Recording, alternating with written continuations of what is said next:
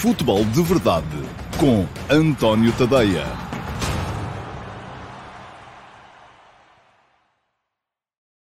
Ora, então, olá e muito bom dia a todos e sejam bem-vindos à última edição desta semana do Futebol de Verdade, edição de sexta-feira, dia 16 eh, de abril de 2021.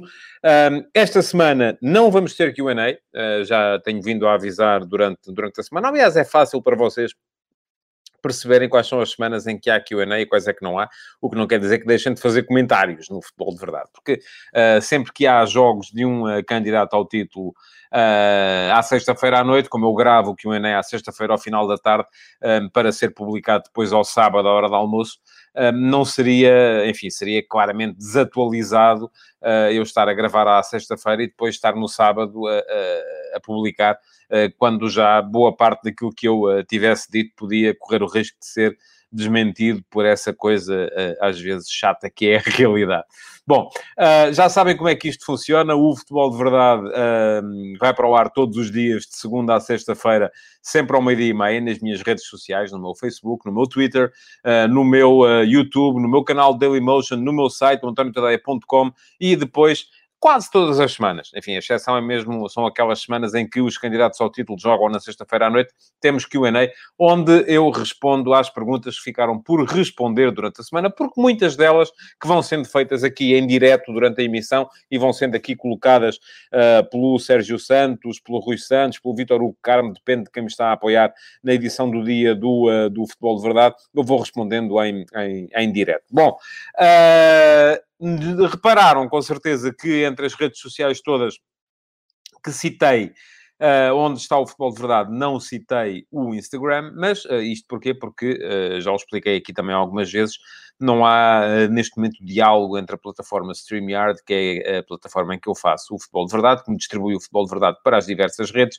eh, e o Instagram, de modo que o Instagram está momentaneamente privado eh, de ter a emissão em direto do futebol de verdade, mas terá sempre uns highlights que são publicados durante o dia. E tem outra coisa que é a sondagem num dia. Quem me seguir, António Ponte Tadeia, tem a sondagem do dia para poder votar e dessa forma também participar com a, com a opinião.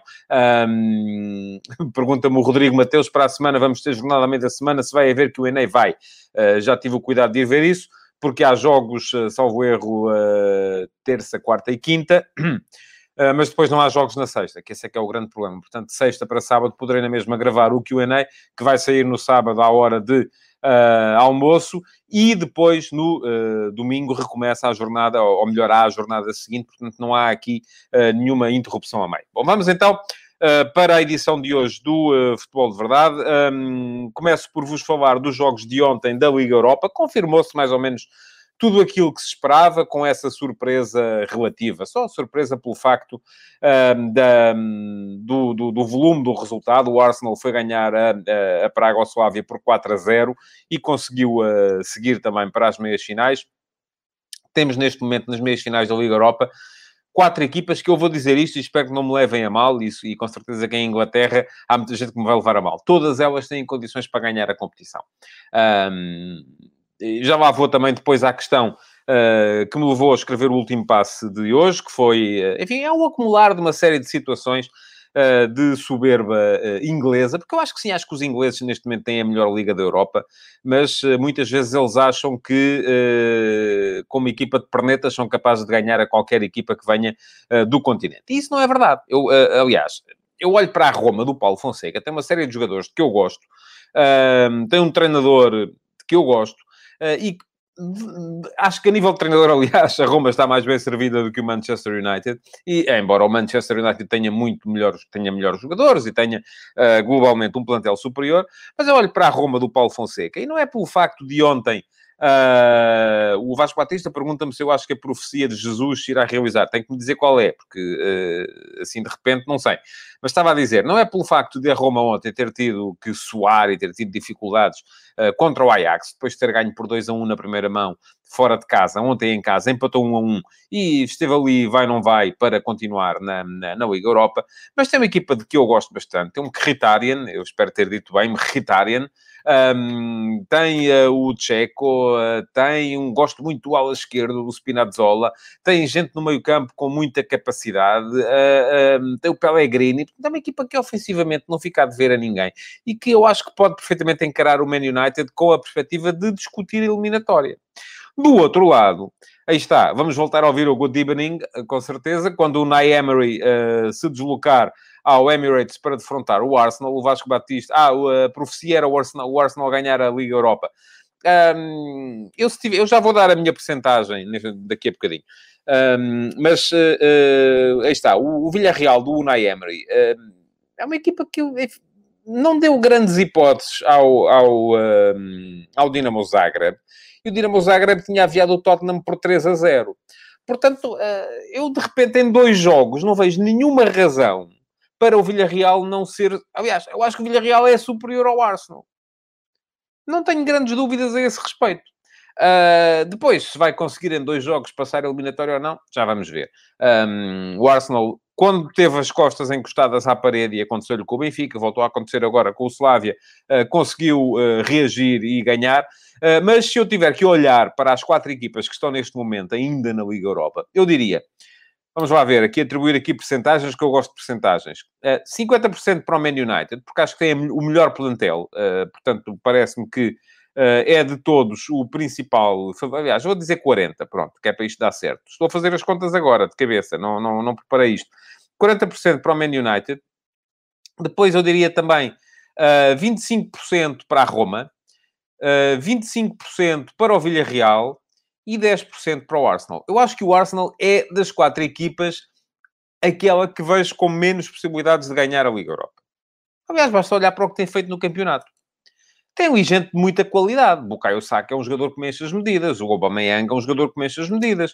Uh... Agora, daí até olhar para estas quatro equipas e de repente achar que o Arsenal é superior ao Villarreal do Unai Emery, que conta com o Gerardo Moreno, que é um ponta de lança de uma qualidade extraordinária, que é superior à Roma, eh, que tem, do ponto de vista de eh, conceito e de aplicação de conceito, ideia de jogo, eh, está muito à frente da equipa do Arsenal ou daquilo que o Arteta conseguiu fazer no Arsenal, ou que pode ter mais hipóteses do que o Man United, que tem do, do, dos quatro o melhor plantel. Enfim, acho que já é ir, demasiado, é ir demasiado longe. Embora eu acho que muitas vezes estas coisas, e, e, e, e, e aqui o, o, aquilo que se, que se passa é que muitas vezes somos condicionados por fenómenos como, por exemplo, as odds das casas de apostas. Um, eu uh, divirto-me, diverte-me, enfim, não sou propriamente, nem tenho a mania de ser propriamente um tipo que acerta muitas previsões, antes pelo contrário, não gosto nada de fazer previsões, um, porque acho que isto, enfim, pode, pode sempre dar um bocadinho para, para, para, todo, para todos os lados. Mas um, aquilo que eu acho é que, se olharmos, por exemplo, para. Eu diverto-me ouvir, uh, e é um programa de que eu gosto bastante, o ESPN FC, já falei aqui dele várias vezes. E os comentadores ficam sempre um bocadinho banzados quando aparecem as odds das. Das, das casas de apostas e as equipas inglesas são sempre largamente favoritas. Eu, que não sei como é que funcionam os, os algoritmos que estabelecem as odds, já agora vou já dizer-vos aqui uma coisa que vocês, se pensarem um bocadinho, também percebem. Aquilo não está uma pessoa lá de lápis uh, na orelha a olhar para o jogo e dizer, olha, agora vou baixar aqui para 1,70 e aqui vou subir. Não, aquilo é tudo feito uh, tendo em conta a estatística do jogo, é feito de forma computadorizada, tendo em conta a estatística do jogo e tendo em conta ainda outro pormenor, que é um por maior, que é a entrada de dinheiro. Onde é que entra o dinheiro? Se entrar muito dinheiro num determinado resultado, é, a odd desse resultado naturalmente baixa. Uh, ou seja, torna-se mais provável que esse resultado venha a acontecer em termos de algoritmos das casas de apostas. E como um, a maior parte do dinheiro que entra, porque é uma tradição, vem de Inglaterra. Os ingleses acreditam sempre nas suas possibilidades, portanto, as odds inglesas aqui geralmente estão sempre um, sobrevalorizadas. Uh, e isto é uma coisa que eu já aprendi há algum tempo. Um, e por isso mesmo, e, e, depois acontecem fenómenos como aquele sobre, sobre o qual eu escrevi hoje de manhã, uh, no último passo, que é, uh, foi o facto do, e está a provocar polémica até em Inglaterra, atenção, do Jamie Carragher, antigo defesa do Liverpool Football Club, ter vindo dizer uma daquelas coisas que os ingleses dizem muitas vezes com a sua soberba, que é dizer que jogadores como o Neymar e o Mbappé não faz sentido nenhum que joguem no Paris Saint-Germain, porque a Liga Francesa é uma liga medíocre e portanto, eles não deviam poder lá jogar. Primeiro, eh, enfim, o Jamie Carragher não tem eh, que definir onde é que, onde é que joga, enfim, que os clubes que têm possibilidade de pagar aos melhores artistas devem poder ter os melhores artistas, ponto final, não é? Não há aqui nenhuma uh, forma de, de repente, podermos estipular que os melhores jogadores não podem ir, se eles quiserem ir jogar para a liga do, do, do, do, do Kosovo ou do, ou do Liechtenstein, o Liechtenstein não tem liga, portanto, é um mau exemplo. Um, podem perfeitamente fazê-lo. Agora, houve um bocadinho além disso, que é uh, o facto de, desta ideia ser gerada por uma noção uh, que não é factual da realidade. Porque não é. Aquilo que eu acho é que, primeiro, a, a Premier League é a melhor liga da Europa. Não tenho dúvidas em relação a isso. Tem o melhor lote de equipas da Europa. Acho que é. E, aliás, eh, estes quartos de final da Liga Europa consumaram aquilo que já se esperava que viesse a acontecer, que era a ultrapassagem na Inglaterra à Espanha no ranking de clubes da UEFA. Segundo, isto não me leva a crer que uh, as equipas inglesas são, regra geral, superiores aos seus adversários continentais. Porque não são.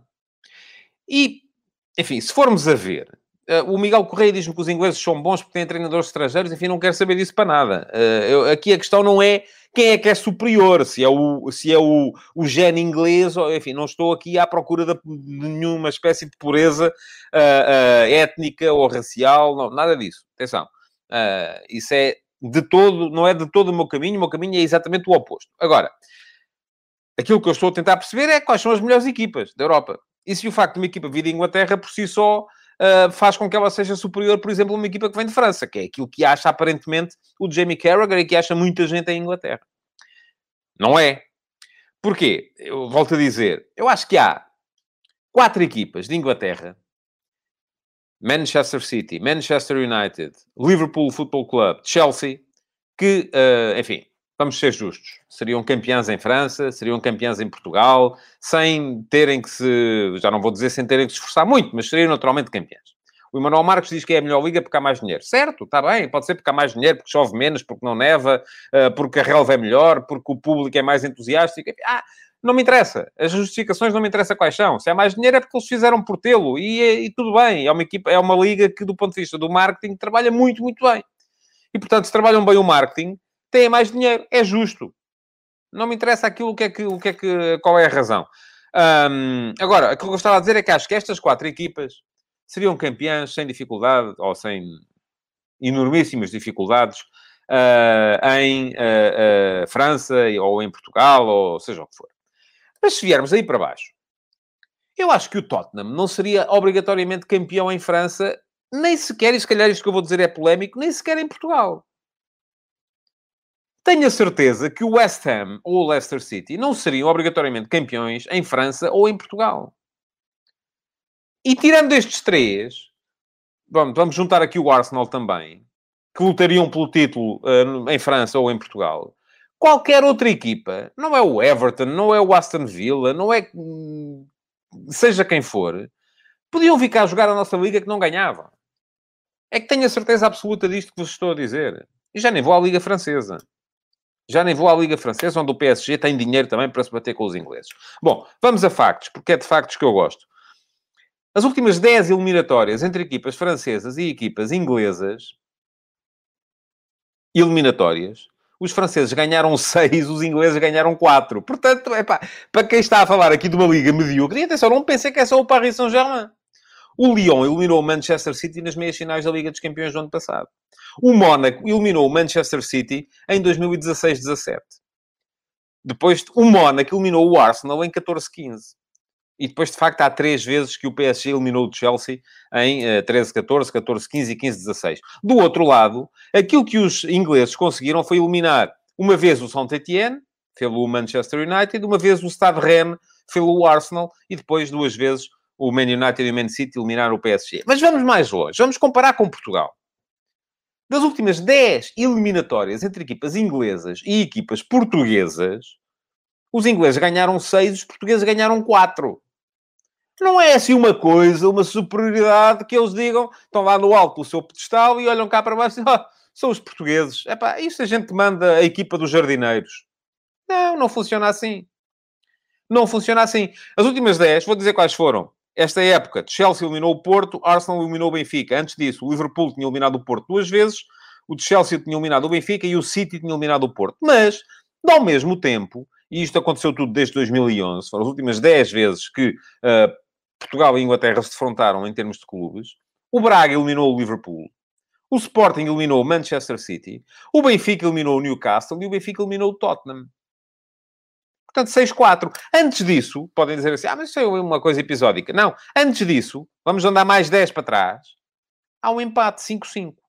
O Liverpool eliminou o Benfica, o Arsenal eliminou o Porto, o Man United eliminou o Porto, o Tottenham eliminou o Braga e o Chelsea eliminou o Porto. Mas, ao mesmo tempo, o Sporting ganhou quatro eliminatórias em ingleses, ao Everton, ao Bolton, ao Newcastle e ao Middlesbrough, e o Benfica ganhou uma eliminatória ao Liverpool. Portanto, 5-5 antes disso. Agora, podem-me vir dizer uh, o Jamie Carragher e os amigos todos dele, que, que eu respeito muito por tudo aquilo que fizeram no campo. Mas muitas vezes os ingleses sofrem um bocadinho daquela coisa que eu acho que foram eles que passaram aos americanos. Os americanos, quando. Aqui, é, não sei se ainda é assim, mas uh, até há pouco tempo, o Super Bowl um, designava o campeão do mundo de futebol. É uma coisa só entre equipas americanas, mas dali saiu o campeão do mundo. E os ingleses também acham um bocadinho isso, não é? Aquela coisa que os ingleses, quando finalmente uh, foi criado um campeonato do mundo, e eles achavam que eram tão superiores aos outros que não tinham sequer que jogar e, portanto, não foram, não jogaram as primeiras edições. Primeira vez que foram jogar Campeonato do Mundo de 1950, apanharam dos Estados Unidos. Foi só, foi só assim. Uh, porquê? Porque eles acham que estão lá numa realidade. Sim, o Pedro Serra pergunta-me: o Porto não eliminou o United em 2004? Ele eliminou, mas estas 20 eliminatórias são de 2005 para cá.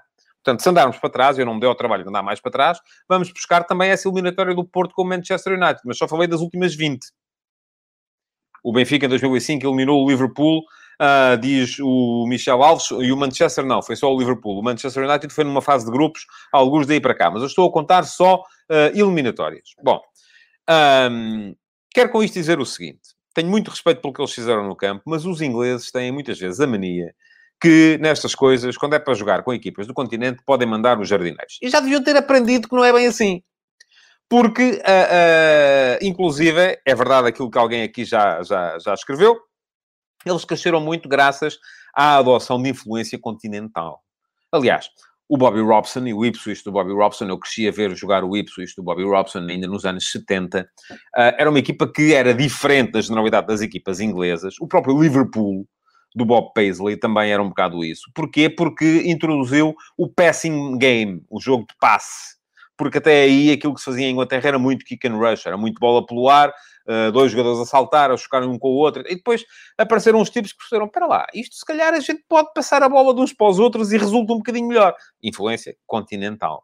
Um, hoje em dia, a maior parte dos treinadores uh, na Premier League são continentais uh, e, aliás, há pouquíssimos ingleses, alguns escoceses, uh, há pouquíssimos ingleses, mas mesmo assim, eles, quando defrontam a oposição continental, continuam a achar que são favas contadas e depois acontecem-lhes coisas como aconteceu, por exemplo, ao Tottenham no, na eliminatória contra o Dinamo Zagreb. É que sai-lhes um bocadinho o tiro pela culatra. Bom, um, portanto, com isto tudo para dizer que. Uh, Há uma votação hoje no, no meu Instagram. O último passo 2 foi sobre isto, sobre a soberba inglesa. Eu não quero com isto dizer que os ingleses não têm as melhores equipas. Aliás, eu se olhar neste momento para, para, para a Champions, se me perguntarem quem é o teu favorito, eu ainda digo Manchester City. À frente do Paris Saint-Germain. E à frente do Real Madrid. E muito à frente do Chelsea, que acho que é de todos o, o, a equipa que eu vejo com menos possibilidades de ganhar. Mas um, o Paulo Neves pergunta-me: o West Bromwich ganhou ao Chelsea, se aqui o Nacional ganhou ao Porto. O Marítimo ganhou ao Porto já esta época, não é? O Boa Vista era o último quando ganhou ao Benfica. Um, portanto, mas isto também nos pode dar para duas conclusões diferentes. Uma é que os lá de cima não são tão fortes assim, outra é que os cá de baixo, afinal, são muito fortes. Uh, uma coisa lhe garanto: o West Bromwich no Campeonato Português não ia à Europa. Esta equipa do West Bromwich uh, ah, um, com o Sam Allardyce no Campeonato Português não ia à Europa. Não ia. Não, é, é, é, é, como, é, é, como quiserem, é como quiserem perceber. É a minha opinião. Vocês podem ter uma diferente e podem achar que o West Bromwich, de repente, chegava aqui e limpava isto a brincar. Aliás, ontem uh, envolvi-me num, num, debate uh, uh, nas redes sociais a propósito deste tema, e havia lá pessoas ingleses que me vinham dizer que o Leeds United era campeão em França, ou arrasava o campeonato francês de, a brincar. Disse, Pronto, está bem, ok, é a opinião deles.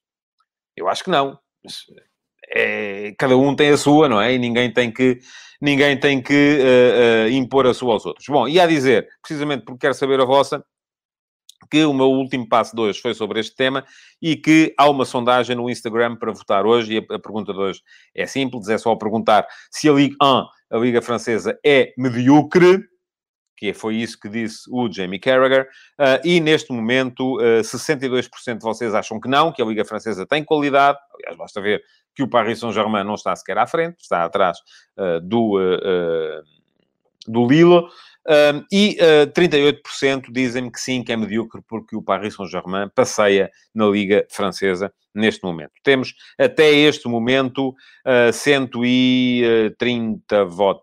120 e picos votos. Portanto, podem ainda ir votar até ao final do dia e deixar a vossa opinião. Já agora, um, ontem, só porque ontem a votação estava Uh, estava demasiado uh, renhida, estava 50-50 a esta hora. No final, tenho a dizer-vos que Uh, e as votações estão lá todas guardadas, uh, e quem quiser pode ver os resultados todos, um, que uh, a culpa principal para haver muitas faltas, na vossa opinião, é dos jogadores. Eu acho que a culpa inicial é dos jogadores, mas quem pode mudar as coisas são, do meu ponto de vista, os árbitros. Bom, vamos então entrar na Liga Portuguesa para falarmos aqui um bocadinho ainda dos,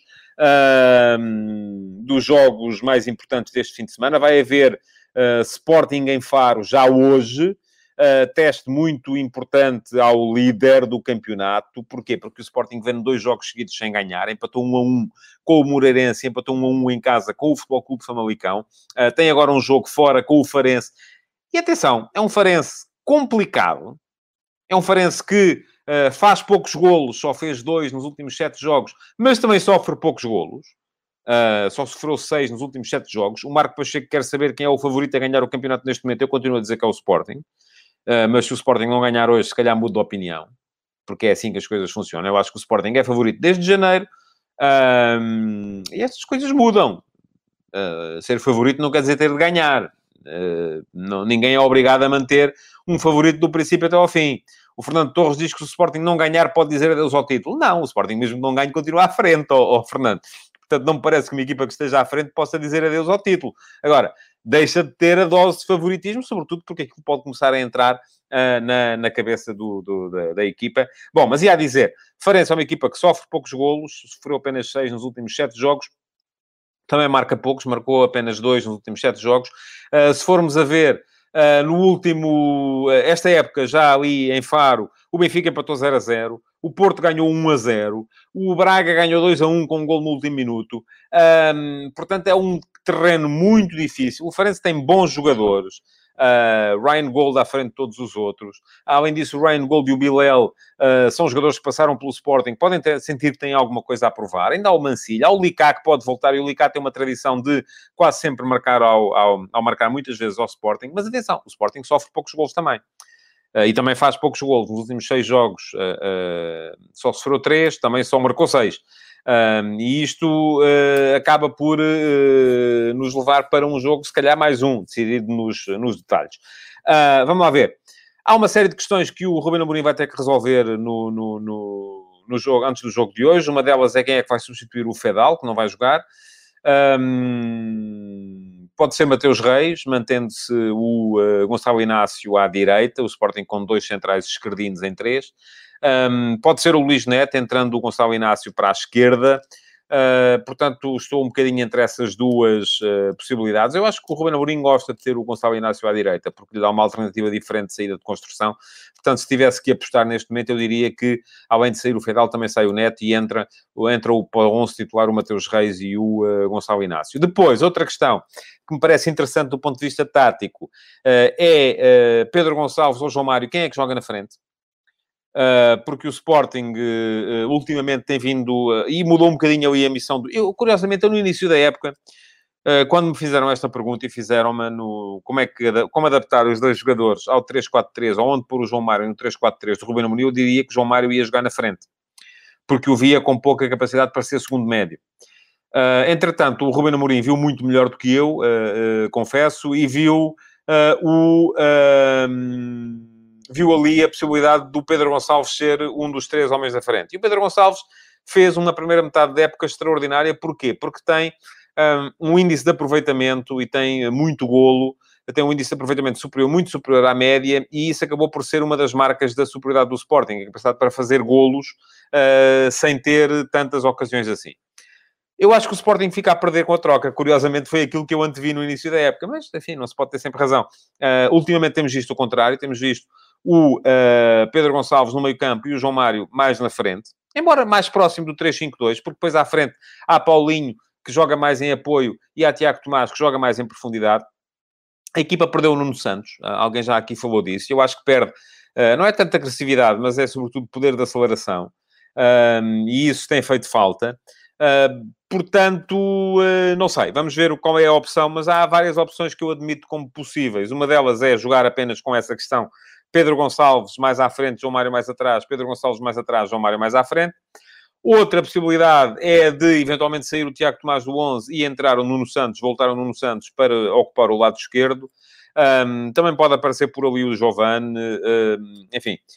Vamos ver, há muitas possibilidades. O Sporting terá sempre melhores jogadores do que o Farense, mas a questão é muito esta que o Marco Pacheco está aqui a citar. Uh, pode ser uma questão muito psicológica, uh, porque os dois empates podem ter pesado demasiado no. Eu já escrevi sobre isso esta semana. Quem quiser é dar um salto a antoniotadeia.com, tem lá textos sobre o tema, porque acho que a questão mental no Sporting neste momento é muito, muito, muito, muito importante. Uh, o Josias Martins diz que dá a impressão que a chegada de Paulinho Parece a chegada de Pep no Porto há dois anos. Uh, claro que são grandes jogadores, mas não entraram assim tão bem nas equipas. Uh, concorda? Olha, José, o Paulinho teve uma lesão. Ele entrou bem até, acho que o primeiro jogo que ele faz uh, no, no Funchal foi muito bom. Uh, depois disso esteve lesionado. Agora, eu acho que estas coisas... Acho que não tem sido pelo Paulinho, muito francamente, que o Sporting não tem conseguido levar os jogos de, de, de vencido ultimamente. Bom, sábado há Benfica Gil Vicente. O Benfica está num grande, grande momento. Está à procura do oitavo jogo a, a ganhar consecutivamente, desde o, a derrota por 3-2 com o uh, Arsenal, se contarmos todos os jogos. Se contarmos só na Liga, também à procura da oitava jornada seguida a ganhar, porque a última vez que perdeu pontos foi precisamente em Faro, 0-0, o empate. Uh, também não sofre golos desde essa altura, o Benfica. Uh, na Liga, é desde que jogou contra o Moreirense, no dia 14 de Fevereiro. Já lá vão dois meses que o Benfica não sofre um golo na Liga mas atenção, o Gil Vicente tem sido uma equipa forte do ponto de vista ofensivo, ultimamente. É uma equipa que ataca, ataca bem. Até um bocadinho, se calhar, ao contrário da ideia que se gerou a propósito das equipas do Ricardo Soares, uh, que é um treinador que muita gente considera muito forte do ponto de vista defensivo. Mas atenção, o Gil Vicente fez 10 golos nos últimos 4 jogos. A última vez que ficou em branco foi o jogo em casa contra o Porto, perdeu por 2 a 0, mas mesmo nesse jogo, enfim, foi, conseguiu equilibrar as coisas. Além disso, uh, o, o, o, Ricardo Soares, um, o Mário Morgado diz-me que o Sporting já ganhou jogos em que não fez grandes exibições e que nos últimos dois não ganhou, mas jogou bem. Ó oh, Mário, eu acho que jogou bemzinho. Sim, bem, eh, eu acho que o Sporting jogou bem em novembro e em dezembro. Daí para cá tem vindo a jogar benzinho. De facto, não foi inferior aos adversários, mas não era de esperar que fosse. Agora, Uh, também não fez uma exibição de, de, exibições arrebatadoras. E isso vê-se, aliás, no índice de gols esperados, uh, que é uma estatística muito interessante. Um, o Sporting está ah, abaixo de meio da tabela nas últimas cinco jornadas no índice de gols esperados que é apresentado pela Goal Point. E isso, de facto, prova que o Sporting está a criar pouco. Mas eu estava a falar do Benfica Gil Vicente. O Ricardo Soares um, é um treinador que uh, os últimos dois jogos que fez contra o Benfica perdeu-os. Uh, Pergunta-me o Paulo Neves se o Benfica tem jogado bem. É, sim, eu acho que tem jogado melhor. À medida que cada jogo que vemos vendo, o Benfica está a jogar mais. Mas isto é normal. Eu já identifiquei períodos em que foi o Porto a, melhor, a equipa que estava a jogar melhor, outros em que foi o Sporting, outros em que foi o Braga, outros em que foi o Benfica, e isto vai flutuando ao longo da, da época. Uh, e por isso mesmo o campeão é aquele que faz mais pontos ao longo das 34 jornadas. Não é o que fez mais pontos no, no, no mês passado. É, são 34 jornadas. Pronto, e o Sporting ainda está 6 pontos à frente. Um, bom, estava a explicar que o Ricardo Soares perdeu os últimos dois jogos que fez contra o Benfica, já esta época, uh, ah, 0-2 na luz com o Moreirense, na época passada 0-2 em casa um, um, com o... Uh, não, desculpem, estou, estou, estou, estou a ver mal. Um, 0-2 na luz com o Moreirense, 0-2 em casa com o Gil Vicente já, já esta época, o 0-2 na luz com o Moreirense é que foi na época passada. não foi nesta época também. Na época passada, sim, uh, conseguiu empatar com o Moreirense 1 a 1 na luz, uh, fez um ano em março. Uh, foi um dos últimos jogos antes da interrupção da, da, da pandemia, e essa, esse empate valeu ao Porto a possibilidade de ultrapassar o Benfica na Liga. O Benfica estava à frente, até ao momento em que empatou em casa 1 a 1 com o Moreirense do Ricardo Soares uh, e uh, permitiu nessa jornada a ultrapassagem do do Porto, ainda antes da interrupção por causa da pandemia. O Ricardo Soares tinha sido já o treinador que na época passada uh, tinha empatado com o Benfica na Taça da Liga, embora aí com o Benfica de segundas escolhas, um, ehm, ao comando do Sporting da Covilhã. O Fernando Torres pergunta-me se eu acho que o Benfica pode ainda lutar pelo título. Acho que sim. Acho que o Benfica tem que pensar em ganhar todos os jogos, e o todos os jogos inclui uma vitória contra o Sporting, uma vitória contra o Porto, e depois esperar que o Sporting ao mesmo tempo perca em Braga e que, e que perca mais um jogo um, noutro sítio qualquer, ou que empate mais dois. Portanto, enfim, não é fácil, não. Mas uh, neste momento tudo o que o Benfica pode fazer é pensar em ganhar todos os seus jogos, mas é uma equipa que está em crescendo do ponto de vista mental. E o Sporting não. O Sporting está uh, num momento mental uh, uh, complicado. Bom, no domingo, foi adiado para domingo o jogo do Porto, para, uma vez que o Porto não se apurou para as meias finais da Liga dos Campeões e por isso pôde atrasar o seu jogo. o jogo contra o Nacional. E o Nacional é, de todas as equipas da Liga, aquela que neste momento mais gente apostará que já está encaminhadinho para a segunda divisão e que já tem a alma encomendada ao Criador. Vem com oito derrotas seguidas, desde que ganhou por 1 a 0 ao uh, Boa Vista, a 9 de fevereiro. Um, nos últimos dois jogos, que foram os dois sob o comando do Manuel Machado, que veio substituir o Luís Freire, apanhou 5 em cada jogo, portanto foram 10 golos. Um, é uma equipa que, das duas, uma, ou dá aqui uma, um grito de revolta e começa a pontuar, e tem que ser já, domingo, ou então, tchau, tchau, e para o ano é segunda liga mais uma vez. Um, o, o, Marco Pacheco diz-me que se o Sporting vencer estes três jogos e o Benfica vencer o Porto, o Sporting é campeão. Sim, também acho que sim. Uh, mas eh, e eu até coloco o aspecto fundamental no facto do Sporting ganhar os próximos jogos. Isso sim é fundamental. Uh, sendo que nos três jogos, atenção, está uma deslocação a Braga, portanto não é, não é, coisa, não é coisa fácil. Uh, bom, o Porto vem de uh, vitórias contra o Tondela e contra o Chelsea, que foram resultados, com certeza, importantes. Na Liga ganhou os últimos seis, desde que empatou 0 a 0 com o Sporting, e sobretudo o Porto também está, neste momento, num momento psicológico muito forte. Ganhou ao Chelsea na semana passada. A equipa pode estar cansada, mas sabe que neste momento já não vai ter mais Europa.